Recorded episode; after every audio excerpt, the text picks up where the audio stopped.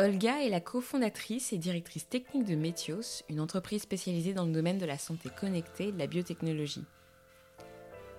Elle a joué un rôle clé dans le développement de projets innovants liés à la santé connectée, un domaine qui explore le potentiel des technologies pour améliorer les soins de santé.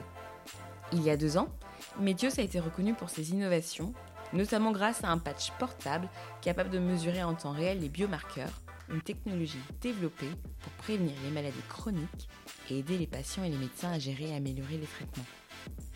Ce que j'ai adoré chez Olga, c'est sa sagacité remarquable et son esprit ultra méthodique. Dans cet épisode, nous allons parler de Olga, de Métios, de son regard sur son écosystème et nous parlerons du management d'une équipe multiculturelle et ses défis. Alors sans plus attendre, je laisse la place à Olga. Bonne écoute.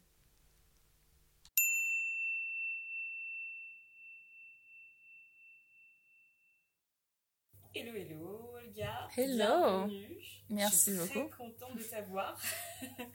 Super, merci. C'est vrai qu'on avait euh, eu un peu de mal à savoir euh, entre l'été et la rentrée. Euh, je pense que tu as eu pas mal de temps fort et peut-être que tu m'expliqueras pourquoi, ou même sûrement. en tout cas, merci pour ton temps.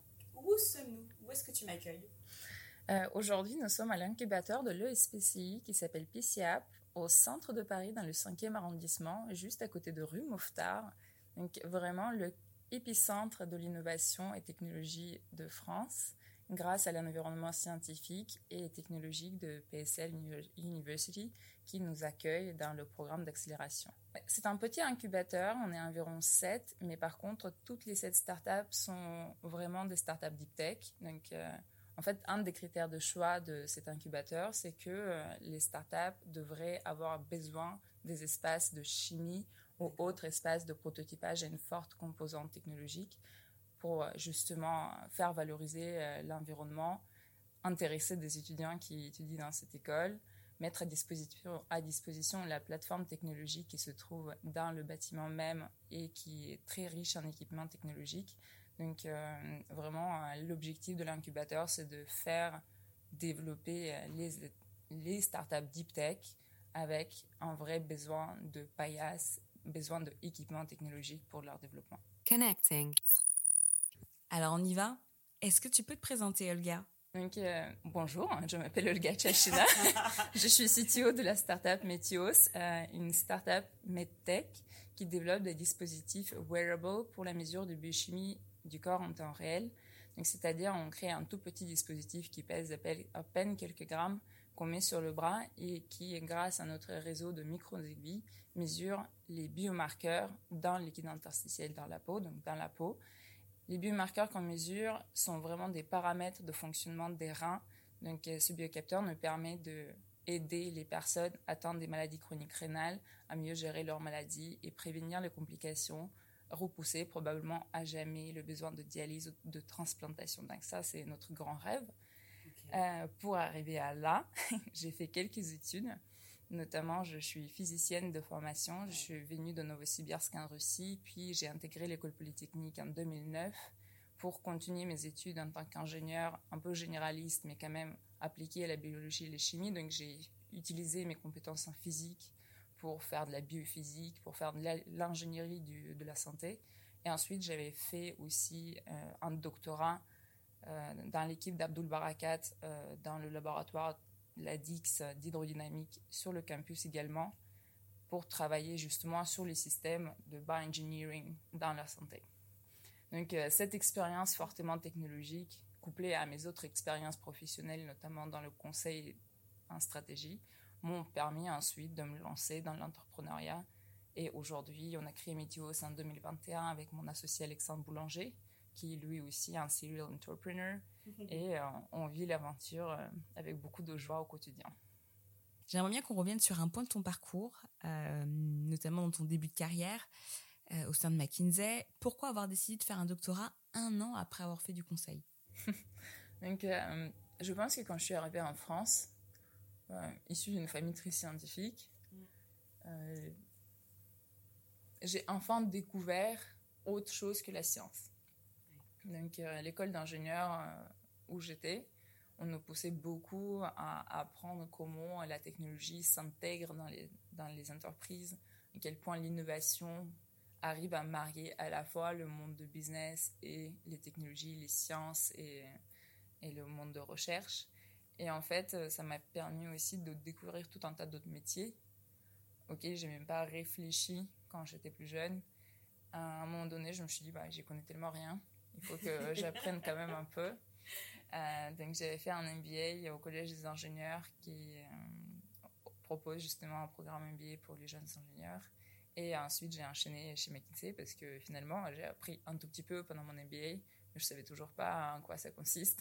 Et le conseil, ça me paraissait comme un très bon choix où en un peu de temps on peut couvrir un grand nombre de sujets stratégiques pour les entreprises, apprendre énormément avoir une vision beaucoup plus large, et connaissances beaucoup plus importantes, tout en ayant de l'impact pour les entreprises euh, qu'on conseille. Euh, néanmoins, euh, ce qui me manquait beaucoup dans le conseil, c'est finalement on ne fait pas vraiment de l'innovation technologique dedans. Donc, j'aurais dû m'y attendre, mais c'était la réalisation après le coup. encore une fois, on apprend toujours beaucoup sur soi en faisant quelque chose qu'avant, que sans le faire d'ailleurs. Euh, et donc j'avais pris une décision de revenir faire un doctorat ayant déjà beaucoup plus de vision euh, de ce qui est euh, la gestion d'entreprise en, en, pensant que je vais revenir dans le monde industriel et le monde d'innovation. En fait, dans le conseil, ce que je me suis dit, ce qui, ce qui me plairait vraiment, c'est de faire vraiment le lien entre les entreprises et la recherche, faire valoriser la recherche, les dernières innovation à travers des vrais projets qui sont utiles pour la société. Et euh, le monde des startups est tout à fait naturel pour ça. Donc, je suis reparti faire une thèse pour acquérir beaucoup plus de compétences technologiques et euh, de pointe qui euh, me permettraient ensuite de lancer une startup. Ce que Olga ne dit pas, c'est qu'elle a eu la bourse L'Oréal UNESCO pour les femmes et la science. Cette bourse est un programme international qui reconnaît et soutient les femmes scientifiques exceptionnelles. Ce partenariat entre L'Oréal et l'UNESCO vise à promouvoir la participation des femmes dans la science en attribuant des bourses à des chercheuses talentueuses dans le domaine des sciences de la vie et de la matière, des mathématiques, de l'informatique et de l'ingénierie. Ce qui est intéressant, c'est la nouvelle catégorie de prix qui a été créée récemment, dédiée aux femmes qui ont continué à faire des sciences malgré les difficultés politiques dans leur région. Alors à toi Olga et à toutes, un énorme bravo. Alors, tu nous as présenté euh, Métios, qui est entre la medtech et la deep tech. Tu l'as dit, tu l'as fondé avec Alexandre, Alexandre Boulanger, qui a eu aussi une carrière entrepreneuriale euh, auparavant.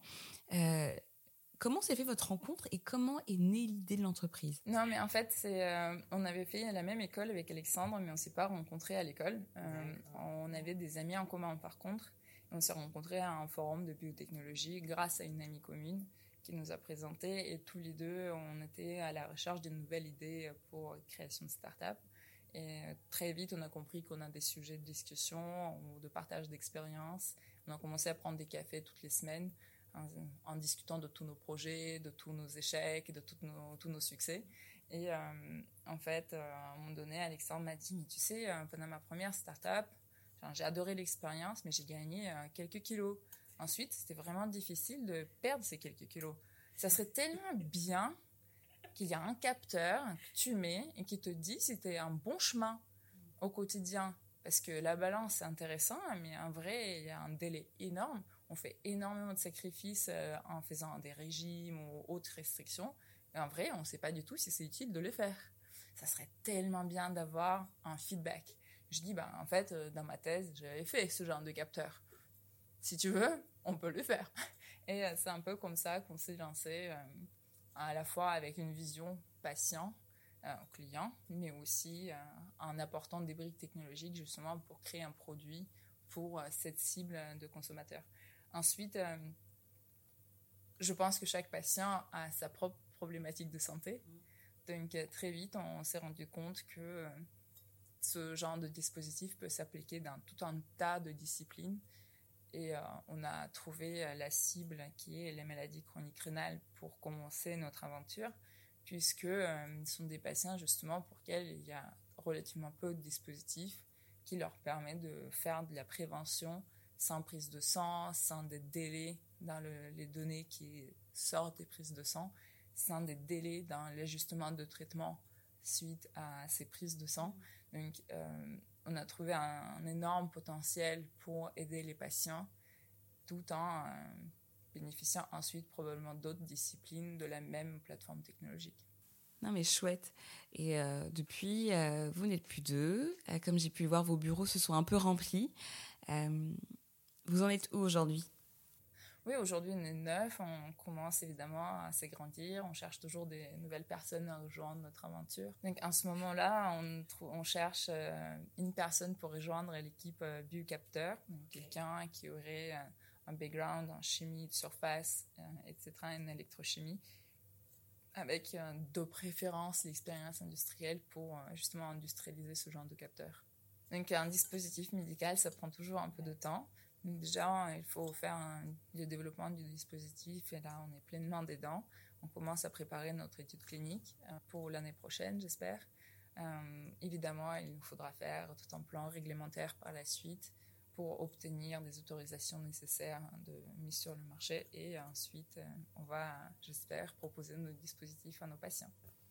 évidemment, je pense que les solutions comme les nôtres servent à faire de la prévention donc permettre aux patients de prendre mieux en charge leur propre maladie, mais aussi aux médecins de plus facilement les suivre. On travaille avec un certain nombre de plateformes de remote patient monitoring pour justement intégrer les données qu'on propose dans l'ensemble de l'environnement de données que les médecins euh, ont sur le patient pour justement faciliter le travail des médecins avec ces patients-là. Donc, euh, pour améliorer le temps euh, de traitement de données, pour, faciliter le conseil pour le médecin euh, et pour le patient évidemment. Euh, et par la suite, je pense que euh, qui dit on essaie d'aider le patient à mieux prendre en charge sa maladie, y compris par le traitement. Évidemment, il y a le traitement en jeu. Est-ce que ça nécessite de l'ajustement de dose ou l'ajustement même de médicaments, l'interruption de médicaments? Ça, c'est toute une autre chose. Donc, évidemment, je pense qu'on aura l'intérêt de travailler avec les compagnies pharmaceutiques par la suite. Euh, question qui me revient, mais très simplement, qu'est-ce qui t'a donné envie de te tourner vers les sciences? Dans mon cas, c'était clairement la famille, mais aussi mon environnement de vie, puisque mes deux parents ont travaillé dans leur recherche. C'était très euh, valorisé pendant le temps de l'URSS. Et euh, c'était le rêve de ma mère de me passionner par la science. Donc, je me souviens quand j'étais petite, elle essayait toutes les sciences sur moi. Elle me filait les bouquins. Elle essayait de me donner des livres dans toutes les disciplines pour voir laquelle va m'intéresser. Je me souviens des livres en géologie, des livres en biologie, les livres en physique. Tout y était. Euh, le problème de ma mère, c'était que finalement, elle savait toujours pas ce qui me plaît le plus, parce que finalement, tout me plaisait. parce que je trouve que dans la science, il y a vraiment euh, énormément de choses complètement passionnantes et très surprenantes dans n'importe quelle discipline qui peuvent donner la passion aux enfants. Euh, ensuite, en plus, je trouve que énormément de ces éléments sont biologiques, physiques et euh, d'un certain point de vue très concrets que les enfants puissent facilement y faire, y trouver leur intérêt. Par exemple, euh, si on parle de la biologie, la vie des animaux, euh, c'est quelque chose de complètement passionnant. Et apprendre comment fonctionnent des organismes et quel est le lien entre les organismes, c'est accessible aux enfants. Mm. Parler des planètes, de l'espace aux enfants, c'est quelque chose qui va leur parler immédiatement, surtout si on leur propose d'aller regarder les étoiles dehors. Tout de suite, on peut commencer à découvrir des secrets et sentir comme un explorateur. C'est une sacrée aventure d'explorer le monde. Non, mais c'est génial ce que tu dis parce que ça fait un énorme clin d'œil à euh, un épisode que j'ai enregistré avec Cécile Tarot euh, quand tu parles euh, des enfants, des étoiles. Et l'idée de ce podcast, c'est de mettre en avant des femmes, leur parcours, leur société, leur métier, mais c'est aussi qu'elles nous partagent les observations qu'elles peuvent avoir de leur métier, de leur écosystème. Est-ce que tu as des chiffres, par exemple, à nous partager? Cette question n'a pas été préparée en amont. Bah alors, je suis venue préparer, j'ai apporté quelques chiffres. Euh, donc, notamment, euh, ce, qui me rend le plus triste au quotidien, c'est que dans mon travail au quotidien, donc en tant que directrice technique d'une startup, je participe à énormément de workshops pour mes pairs, où je suis souvent la seule femme. d'ailleurs, ce sont d'ailleurs des femmes qui les organisent parce qu'elles travaillent dans des accélérateurs et elles me passent un coup de fil, un perso en disant s'il te plaît viens parce que je ne veux pas être la seule femme. Sans dire que ça me plaît de venir parce que le sujet euh, m'intéresse, mais euh, c'est quand même encore marquant qu'en 2023 euh, cette situation puisse arriver. Donc, et là, j'ai trouvé un rapport de McKinsey sur le domaine médical en question qui dit que le domaine médical, on, voit beaucoup de femmes dedans. En biologie, comme science, on voit beaucoup de femmes en réalité. Mais euh, selon le rapport de McKinsey, 75% de femmes sont à entry-level positions. Mais quand on regarde les C-suites, là, on retrouve que 32%. Donc, le pourcentage a été divisé au moins par deux. Donc, pourquoi est-ce qu'il n'y a pas de même progression pour les carrières de femmes que pour les carrières des hommes? Euh, le domaine médical, il est très féminisé. Qu'est-ce qui se passe dans d'autres domaines? Et euh, en général, dans des industries, dans le CCU, on ne retrouve plus que 26% de femmes. Aujourd'hui, les décisions ne sont pas prises par des femmes. Et est-ce que ces décisions sont visées ou pas? On prend facilement des décisions basées sur notre propre expérience. Et il est très simple de généraliser notre propre expérience en se disant que moi, je suis une personne lambda, donc ce que je connais probablement s'applique à tout le monde. Donc ce qui n'est pas du tout vrai.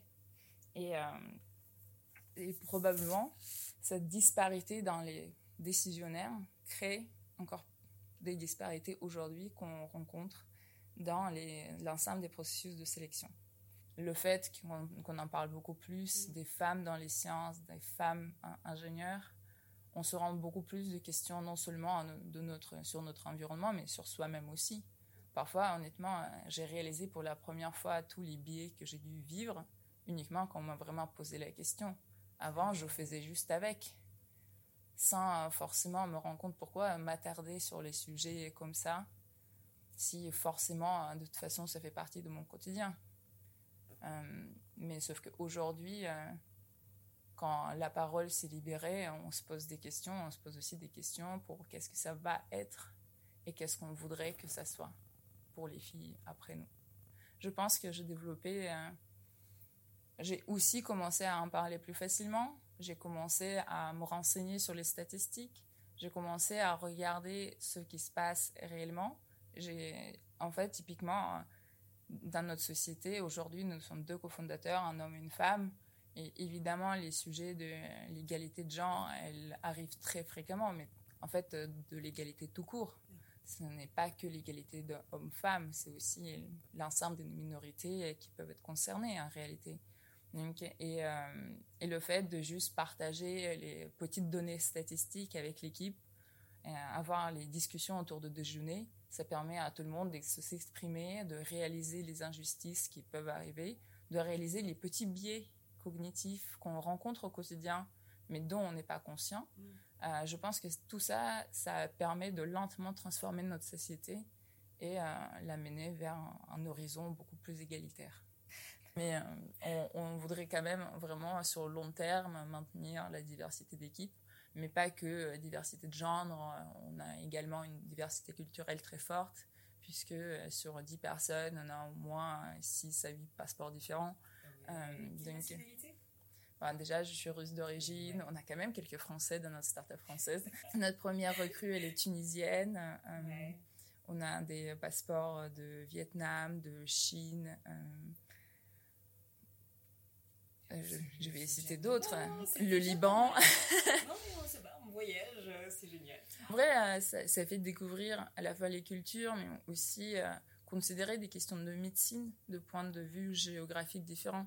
Typiquement, hein, c'est très intéressant de voir comment les pays d'Asie euh, intègrent la médecine traditionnelle dans la médecine d'aujourd'hui.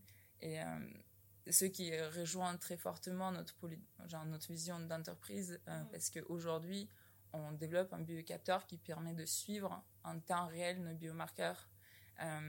mais d'un certain point de vue, ça permet de faire le travail de prévention Aujourd'hui, la prévention, je trouve, c'est vraiment quelque chose de très holistique dans l'organisme. On ne peut plus considérer des organes séparément.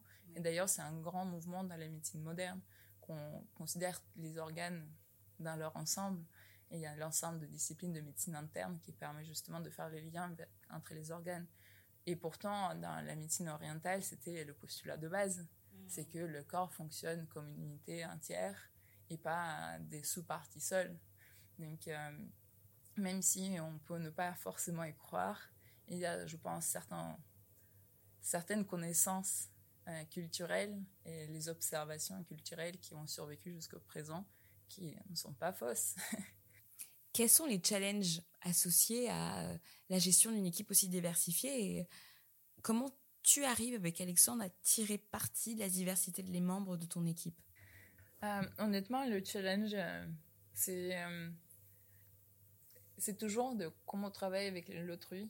Euh, il faut toujours, euh, c'est c'est vrai non seulement pour les cultures diverses, c'est vrai pour toutes les autres personnes, je pense. Euh, il y a un livre que j'ai adoré personnellement qui s'appelle The Culture Map par Erin Mayer, qui est une professeure de gestion interculturelle à l'INSEAD, qui justement met, propose un framework de travail dans les cultures différentes et souligne certains aspects de, aspects de communication mm. qui peuvent varier très fortement de certaines cultures. J'aime beaucoup ce livre et il m'a permis de réfléchir pas mal sur notre, mon propre fonctionnement finalement. Et euh, quand je le lisais, euh, évidemment, j'ai partagé toutes mes connaissances avec mon associé. Ce livre nous a fourni un certain nombre de petites blagues privées sur euh, la façon de communiquer entre nous et euh, ça nous a permis aussi de prendre du recul par rapport à la façon dont on, communique. Savoir comment on communique nous-mêmes nous permet de dire aux autres euh, quelles sont nos petites tendances et peut-être prévenir que les gens réagissent bizarrement, qu'ils surinterprètent bizarrement notre comportement ou nos intentions et juste être, prendre du recul par rapport à ces questions et le partager ce recul avec des autres je pense que ça aide énormément euh, dans la gestion de communication. Euh, et, et, vraiment, euh, ça nous, nous remplit notre quotidien avec beaucoup d'intérêt. Finalement, on faisait des déjeuners culturels où chacun amenait le plat de leur culture, où on se raconte toujours des histoires de nos pays d'origine. Ça permet de voyager sans bouger de notre bureau. Je sais que tu es très bouquin, ça tombe bien moi aussi. Est-ce que tu as un livre à nous conseiller? C'est un livre qui est un peu controversé. Il s'appelle The Einstein. C'est un roman euh, sur la femme de Monsieur Einstein, qui elle-même, elle était aussi physicienne. Et euh, ils se sont rencontrés euh, à l'école, à l'université de Zurich, si je ne me trompe pas. Et ça raconte vraiment la vie de cette femme qui rêvait de devenir physicienne et qui a été euh, justement ou pas justement complètement effacée de l'histoire de la recherche, tandis que son mari a été considéré comme une star incontournable de la physique. Euh, ce livre, selon l'autrice, est un roman, mais fortement inspiré des lettres d'échange qu'elle a pu trouver entre Madame Einstein et tous les autres membres, d'amis, d'entourage. Euh, je pense que c'est un livre extrêmement intéressant, justement parce que on connaît très bien Einstein, on ne connaît pas du tout sa femme. Pourtant, elle est physicienne également. Il n'est pas possible qu'elle n'a jamais lu ses articles, qu'elle n'a jamais touché à des inventions sur lesquelles lui seul il a été cité. Qu'est-ce qu'on peut te souhaiter et qu'est-ce qu'on peut souhaiter pour le futur de Métios? J'espère vraiment qu'on puisse aider nos patients à mieux traiter leur maladie et euh, ne jamais se retrouver euh, dans une situation d'urgence euh, où on doit appeler les urgences au milieu de la nuit. Je souhaite également qu'on aide déjà les patients qui souffrent des maladies chroniques rénales, mais ensuite des patients d'autres pathologies. J'aimerais vraiment qu'on puisse gérer toutes les pathologies, oublier les pense qu'il y aura toujours des crises cardiaques, etc. Mais si on peut en réduire les conséquences ou les repousser à beaucoup plus tard et maintenir notre vie dans la meilleure santé, euh, je pense que ça, c'est notre rêve pour Mythios, euh, vraiment d'aider les gens à mieux gérer notre santé et on le fait euh, à cause de notre propre expérience personnelle. Et c'est un peu cette vision patient et la volonté d'aider les patients qui nous aident tous les jours. Call ended. Mais en tout cas, le message à toutes les filles, n'oubliez pas d'oser. Euh, et sinon, écrivez-nous, euh, on va probablement avoir un poste pour vous. Appel lancé. Merci pour tout, Olga. Merci, Pour ton temps.